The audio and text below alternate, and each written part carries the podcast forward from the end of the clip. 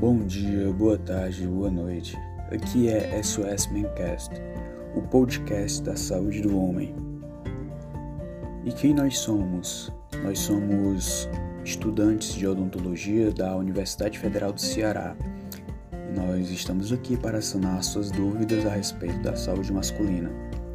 Nossos integrantes são Isildo Ferreira, Luísa Martins e Ramon Mesquita.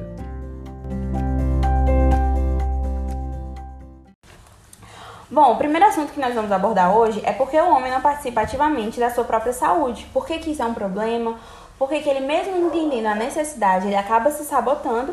E para isso, eu trouxe um convidado especial hoje, o Arthur. Boa tarde, Luísa, tudo bem? Tudo bem. Bom, o Arthur é um jovem de 23 anos, estudante de medicina, e como ele entende um pouco do assunto, ele veio conversar um pouquinho com a gente sobre a saúde do homem. Para iniciar nossa conversa, Arthur, eu queria levantar um questionamento aqui. É, quais são as reais necessidades de, da saúde do homem? O que é que vem logo em mente quando você pensa em saúde do homem? Eu acho que quando vem, vem logo em mente, quando a gente pensa em saúde do homem, é a questão do, da visita ao urologista, né? Em relação ao tabu que existe sobre o câncer de próstata, sobre o toque retal, Sim. que é presente em toda a nossa sociedade. E aí acaba afastando o homem do autocuidado, né? Que é tão necessário.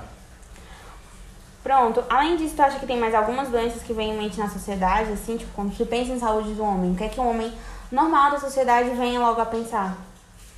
Bom, a, na sociedade em si, eu acho que pode estar relacionado também à questão das doenças cardiovasculares. Uhum. Porque o homem é muito exposto a hábitos e vícios, que no caso seria o uso de bebida alcoólica e o uso de cigarro, por exemplo. E aí acabam levando muito índice de morte nesses, nesses no pacientes de sexo masculino. Pronto. Então, dessa maneira, a gente entende, né, que de fato é, a gente tem uma série de questões de saúde para o homem que devem ter, ser dada uma atenção maior. É, então, assim, partindo disso, eu acredito que boa parte dos homens entenda a necessidade de procurar um médico, de procurar se cuidar, de tudo isso. Mas isso não acontece na prática. É, então, o que é que tu acha que acontece? Por que, que isso acontece? Por que, que os homens não cuidam ativamente da sua própria saúde? Eu acho que pegando um pouquinho dos hábitos e vícios, como a gente falou, é, gera um pouco de medo. Pelo, por ser exposto a esses hábitos, o homem acaba ficando com medo dos resultados e ficando com medo de ter que largar esse hábito, esse vício.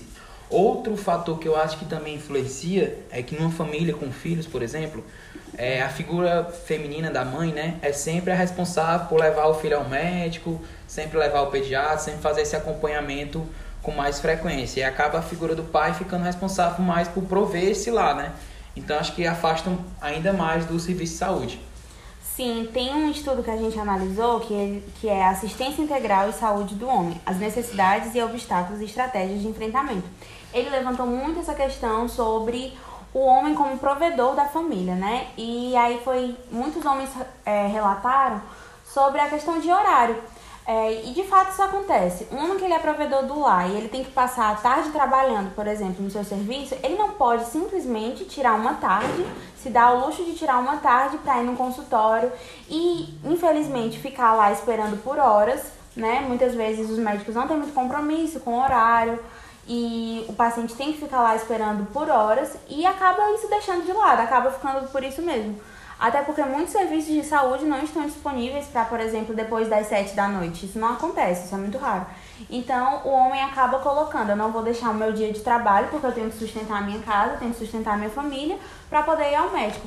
Só que o que, que acontece? Por outro lado, em algum momento ele, isso vai afetar a saúde dele, porque em algum momento é, ele vai precisar deixar o trabalho para cuidar da saúde dele, porque ele é uma necessidade, né? Sim, sim. E aí tornando o serviço de saúde ainda mais caro, né? Porque o, o ele quando for procurar já vai ser com a doença existente, aí necessitando muitas vezes de uma atenção mais terciária, né? Que no caso seria um hospital, algum serviço de Sim, emergência. Fica mais complicado Mas eu acho ainda. que isso aí seja um dos fatores que o homem aborda, mas o medo de descobrir a doença e o medo de, de largar esses hábitos, essas questões.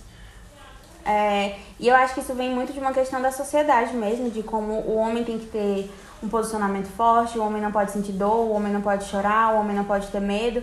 E dessa maneira o homem acaba se resguardando de entrar no consultório médico e descobrir que tem uma doença, descobrir que precisa se cuidar. E eu acho que muitas vezes também leva a questão do constrangimento mesmo, de chegar no médico, o médico falar que ele precisa mudar de vida, que ele precisa mudar de atos. Isso é constrangedor de um homem se ouvir. E eu acho que isso é reflexo de uma sociedade extremamente machista, onde o homem tem que ser forte, o homem tem que aguentar tudo, né? Exato, tocou num ponto que era exatamente isso que eu ia abordar. Um, uma pessoa chegar para um homem machista, como você falou, e falar que ele tem que mudar os, as atitudes dele, acaba que não, não soa muito bem, acaba que não quer ouvir em relação a isso, né? E eu acho que também, a gente já falou no começo sobre os tabus, né? Envolvidos, num, por exemplo, na urologia, que seria o toque retal, eu acho que isso seja um dos principais fatores que afastam o homem, porque pegar a sociedade de maneira geral, 80% quando fala de saúde do homem fala do exame de próstata, fala do exame de próstata e aí acaba associa muito a saúde do homem a isso. E o tabu do toque retal, que sempre existiu e que ainda hoje, a gente falando em 2021, é muito presente. Aí afasta ainda mais os homens. Sim, acaba complicando ainda mais. Então, de fato, é, respondendo à pergunta né, que foi feita, a gente entende que o homem tem uma série de necessidades de saúde que precisam ser dadas atenção, precisa de atenção, precisa de cuidado. É, você acredita que os homens entendem isso? A maior parte dos homens da sociedade entendem que precisam desse cuidado? Eu acredito. Eu acredito que os homens entendem, mas por essas questões acabam não, não procurando ou não dando a total importância por achar que são maior que tudo isso, entendeu? E só e só buscar o autocuidado quando não precisa de um cuidado, e sim da necessidade de uma intervenção. Exatamente. Então ele entende que ele precisa, mas por essas questões que a gente levantou aqui, é, o homem acaba não participando ativamente do cuidado da sua própria saúde, né? Sim, sim. Por exemplo, na minha casa, meus pais não são da área da saúde, os dois são comerciantes, e minha mãe, por vezes, marca consulta para ele, e aí no dia ele acaba não indo, por algum outro motivo, e tendo que desmarcar e afastando ainda mais esse autocuidado que é tão necessário para o homem, né? Sim. Pois muito obrigada, Arthur, pela sua participação, viu? Por nada, tamo aí. Aqui quem fala é Ramon e irei falar um pouco sobre uma das doenças mais comentadas em relação à saúde do homem, o câncer de próstata.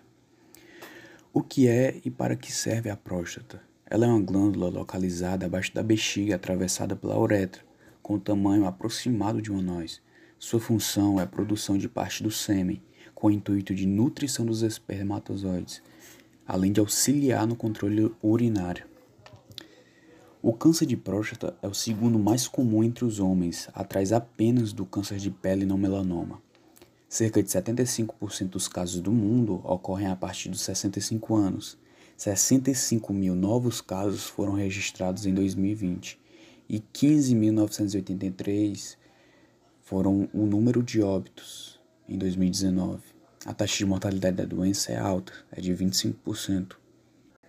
O câncer de próstata inicia-se mais frequentemente na zona periférica da glândula, então não há comprometimento do controle urinário para o paciente, pois o tumor não está obstruindo a uretra, ou seja, é assintomático. Entretanto, isso é um grande problema, pois o homem que não está sentindo nada não vai ao médico, nem faz seus exames de rotina. Assim, o tumor tende a progredir e torna o, tratamento mais complicado. Quando se sente sintomas, há 95% de chance do tumor já estar em um estágio avançado. E com diagnóstico precoce, a chance de cura é de 90%.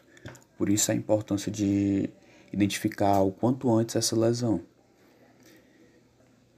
E os fatores de risco são a idade, que devido ao envelhecimento celular e à dificuldade da morte programada e regeneração da célula, é, dão uma predisposição maior para o desenvolvimento de câncer. Outros fatores de risco são a hereditariedade, a obesidade, é, a raça negra, que tem uma predisposição segundo os dados epidemiológicos, e hábitos alimentares. O diagnóstico é dado pelo conjunto entre a anamnese, o toque retal e o teste PSA, que é o antígeno prostático específico. Apesar de serem exames com alta taxa de precisão, 95%, Anualmente, o homem deve retornar ao urologista para fazer o diagnóstico precoce da lesão e não correr riscos futuros. É, homens sem antecedentes devem iniciar os exames a partir de 50 anos. Homens com fatores de risco, como hereditariedade e obesidade, devem iniciar os exames aos 45 anos de idade. Os tratamentos podem ser a vigilância ativa, apenas observação do desenvolvimento da lesão, a prostatectomia radical, que é a retirada total da próstata, a radioterapia, um bloqueio androgênico, que é a castração, que vai diminuir a produção de, de testosterona, a quimioterapia e radiofármacos. E para o câncer de próstata não há uma prevenção específica, por isso é necessária a examinação constante. E com a frase da Sociedade Brasileira de Urologia, eu termino essa parte que é: Homem que é homem, se cuida.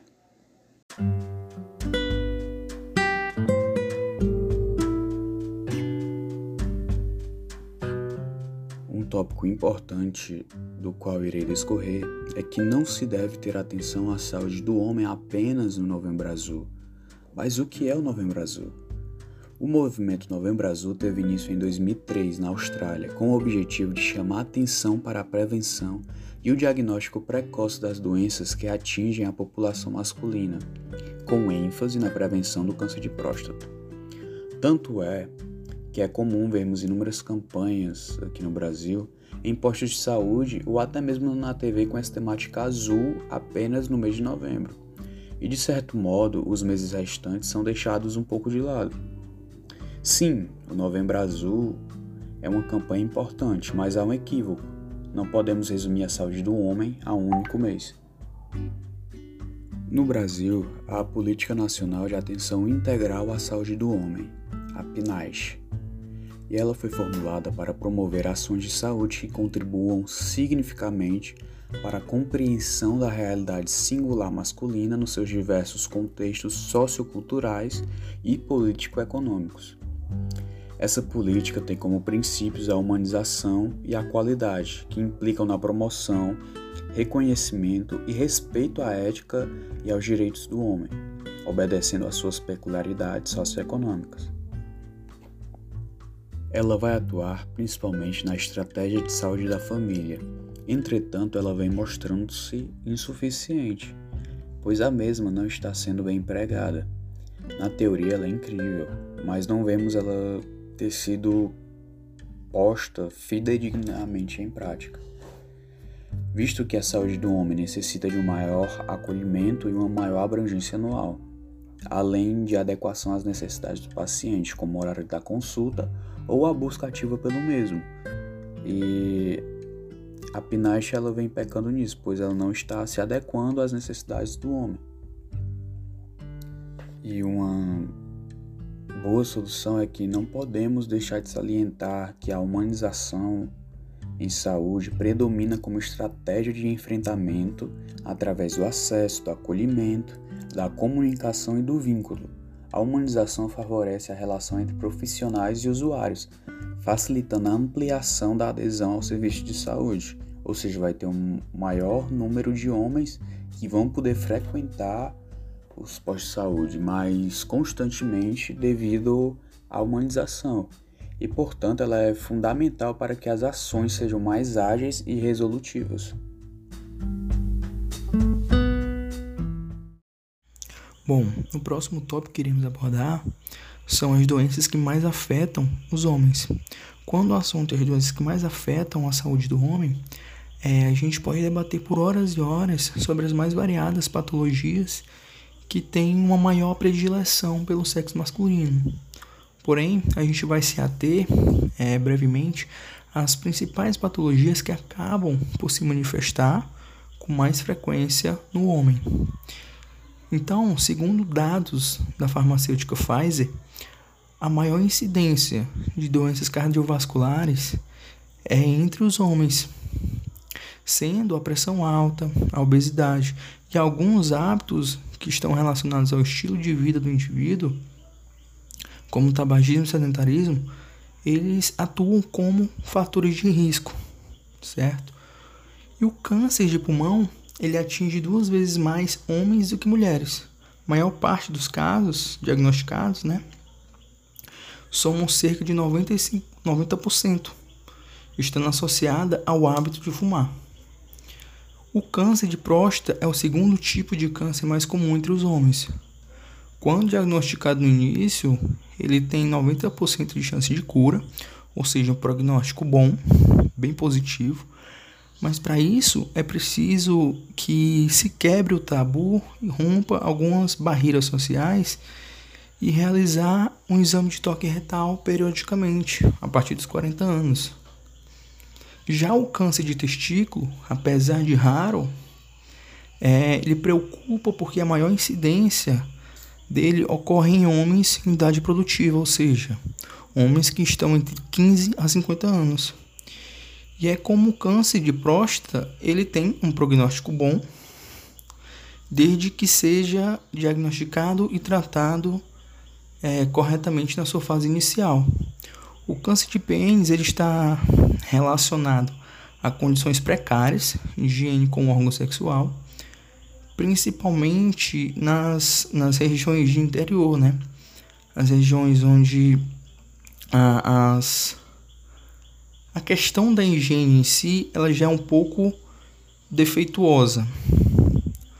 No Brasil, a gente tem que o câncer de, pênis ele representa 2% de todos os, os cânceres no homem e é o mais frequente na região norte e nordeste.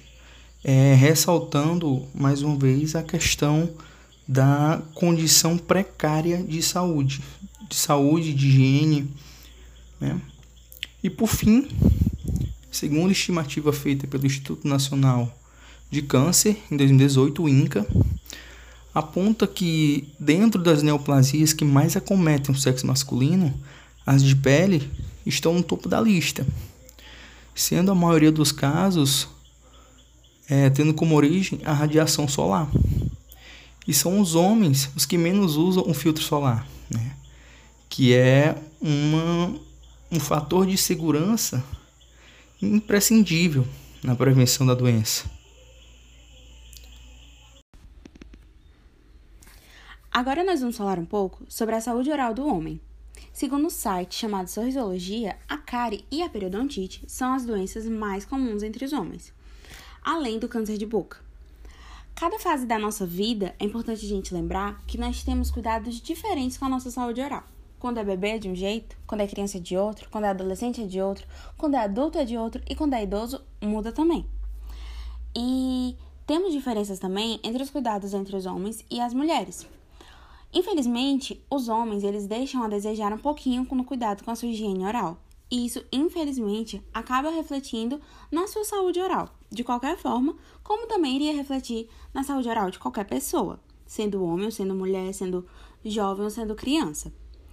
Além disso, a gente também precisa lembrar que o câncer de boca, ele tem uma prevalência muito maior nos homens, por quê?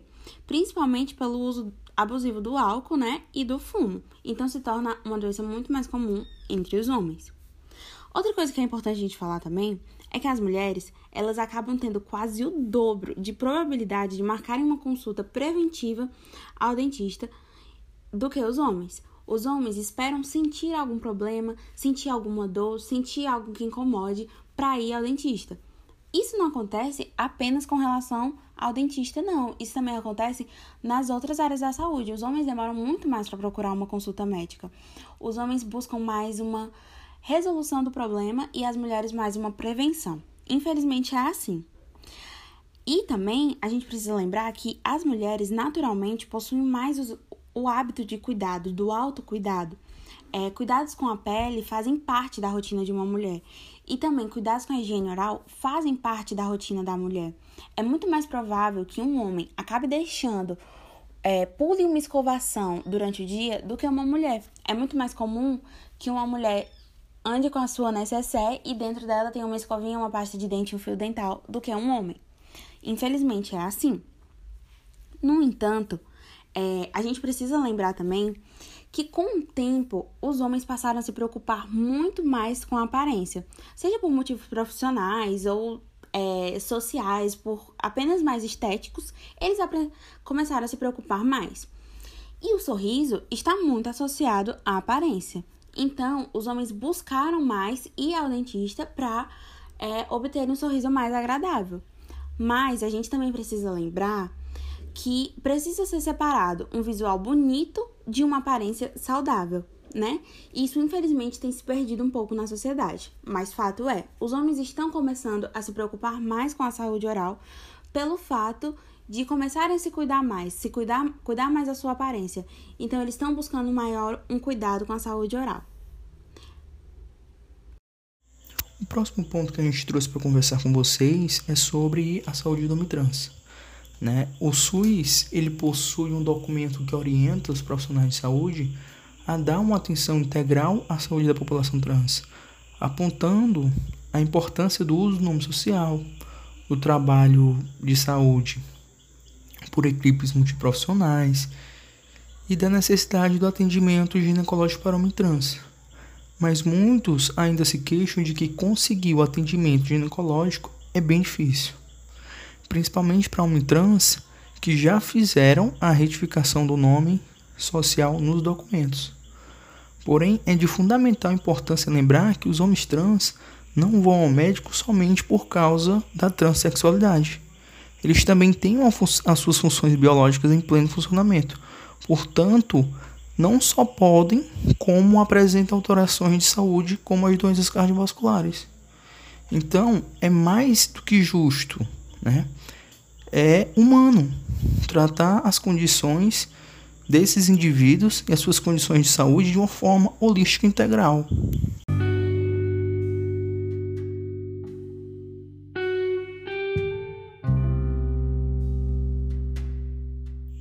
próximo aspecto que a gente vai estar trazendo para vocês aqui na discussão sobre saúde do homem é a saúde do homem privado de liberdade, né? Acredito que seja da ciência de todos que os direitos das pessoas privadas de liberdade eles estão previstos em diversos documentos internacionais, nacionais e como também nas constituições modernas.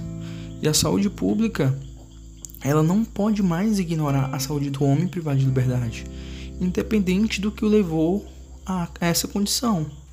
Não tira dele o direito de gozar dos mais elevados padrões de assistência de saúde.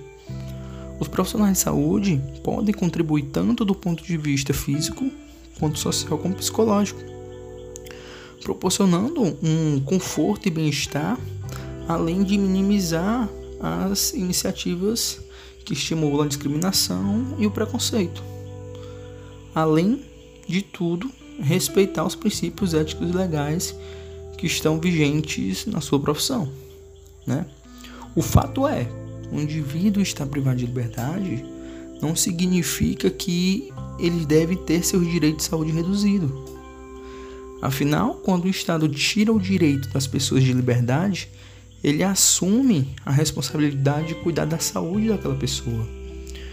Então, o, prof... então, um profissional de saúde que atende às demandas da pessoa privada de liberdade, ela deve desenvolver suas atividades centradas na necessidade do indivíduo. Deve ser considerada como base as diretrizes de atenção do SUS, e as políticas públicas de saúde que estão relacionadas ao atendimento e à prestação de saúde a essa população.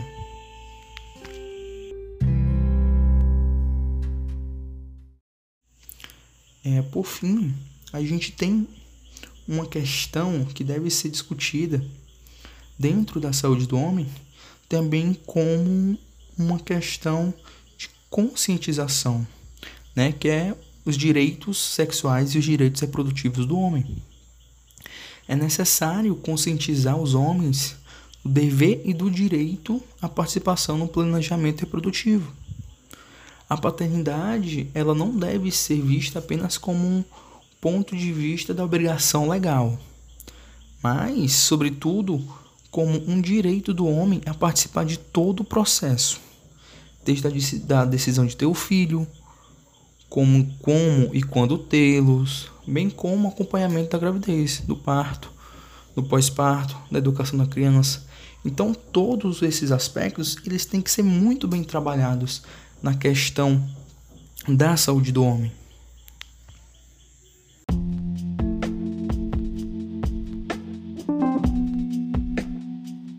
Obrigado por terem ficado até o fim e aqui terminamos o episódio especial do SOS Mancast.